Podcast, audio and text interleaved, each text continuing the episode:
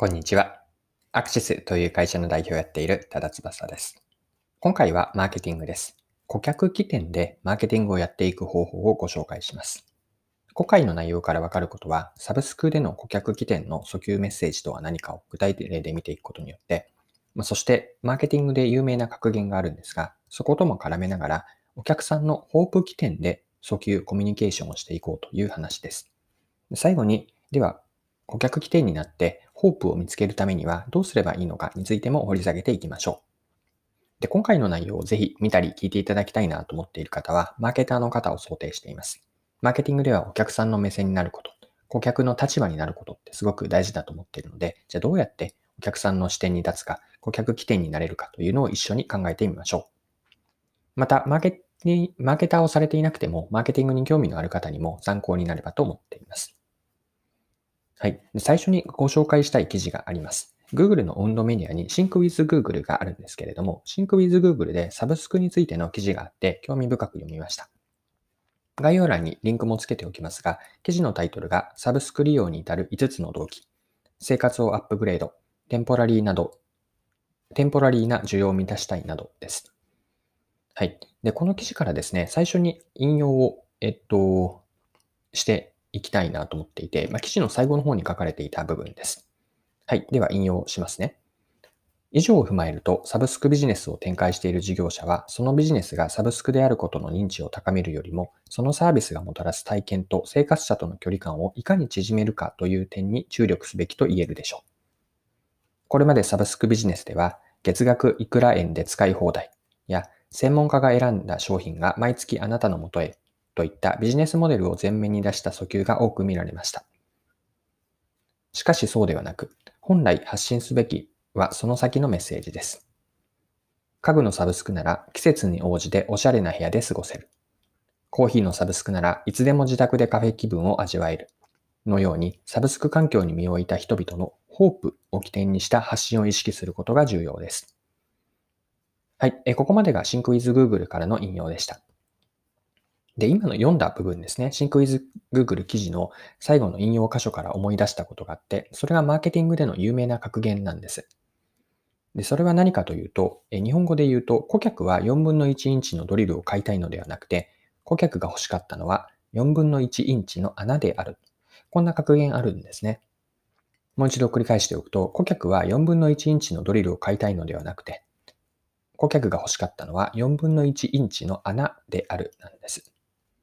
で、この格言が何を言っているか、これは私の解釈も入っているんですけれども、ポイントは売り手と買い手との認識のギャップなんです。で、売り手からするとお客さんがお金を払って買った、買ったものというのはドリルという商品なので、まあ、ドリルを買ってくれたというふうには見えます。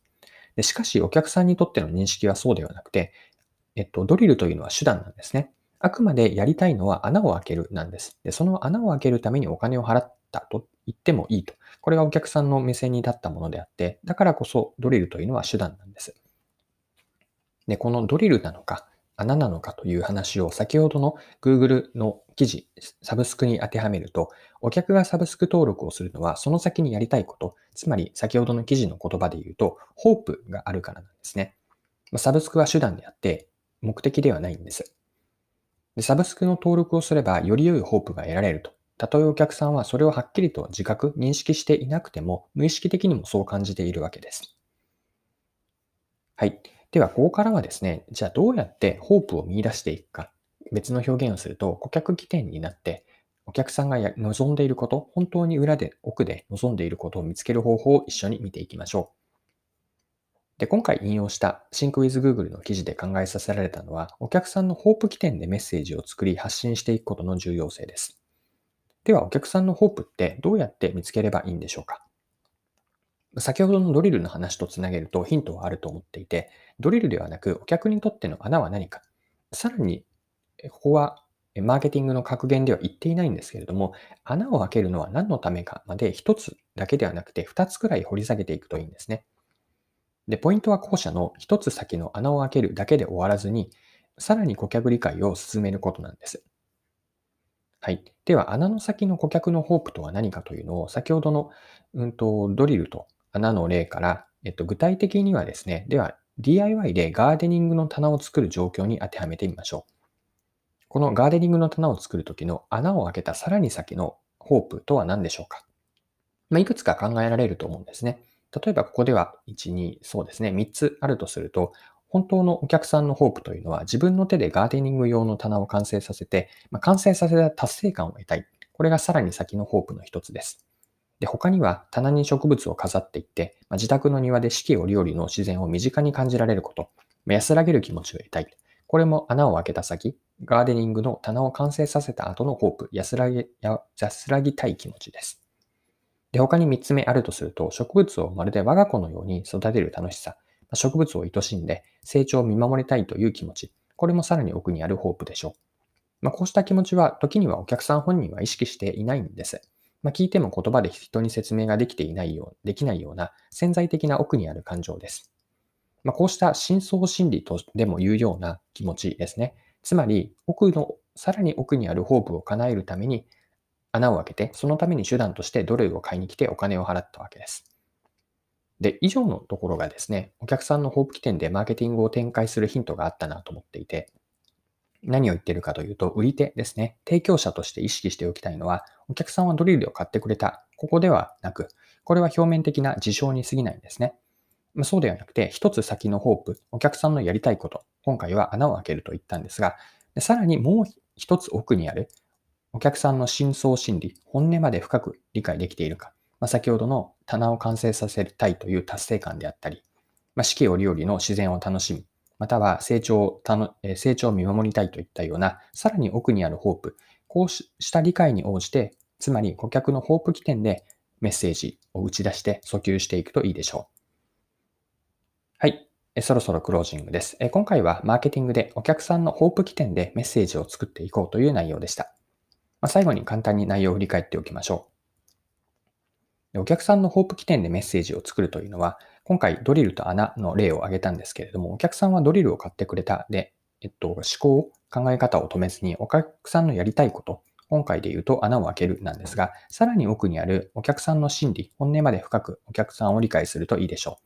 で、奥にある気持ちというのは、例えばガーデニングの例で挙げたのは、棚に植物を飾って自宅の庭で四季折々の自然を身近に感じたいとか、植物の成長を我が子のように見守りたいという気持ち。まあ、こうした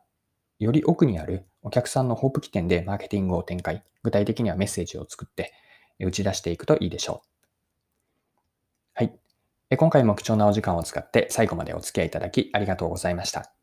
この配信のコンセプトは10分で見分けるビジネスセンスで、これからも更新を続けていくので、よかったら次回もぜひぜひよろしくお願いします。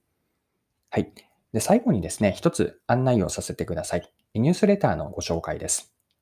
ビジネス系のニュースレターを配信しています。で、今回の音声配信の内容がいいなと思っていただいた方には、レターもきっと面白く読んでいただけると思います。で、概要欄にレターのリンクを貼っているんですが、過去のレターも公開しているので、ぜひ読んでみてください。で、リンク先から無料の購読登録をしていただけると、ビジネスレターが週1回で木曜朝に届きます。もし登録して読んでみて違うなと感じたらすぐにその場で解約していただいて結構なので、ぜひレターも登録して読んでみてください。はい。それでは今日も素敵な一日にしていきましょう。